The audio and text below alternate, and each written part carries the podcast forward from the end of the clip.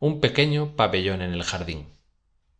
Margarita salta adentro se coloca detrás de la puerta y con un dedo sobre los labios mira a través de las rendijas. Ya viene. Fausto llegando. Ah pícara así me burlas. Ya te cogí la besa. Margarita cogiéndole y devolviéndole el beso.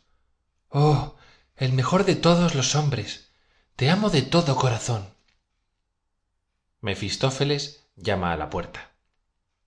Fausto dando con pie en tierra.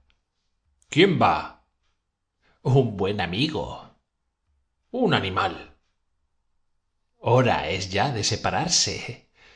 Sí se hace tarde señor no puedo acompañaros mi madre me adiós. Es preciso alejarse adiós. Adiós. Hasta que pronto nos volvamos a ver.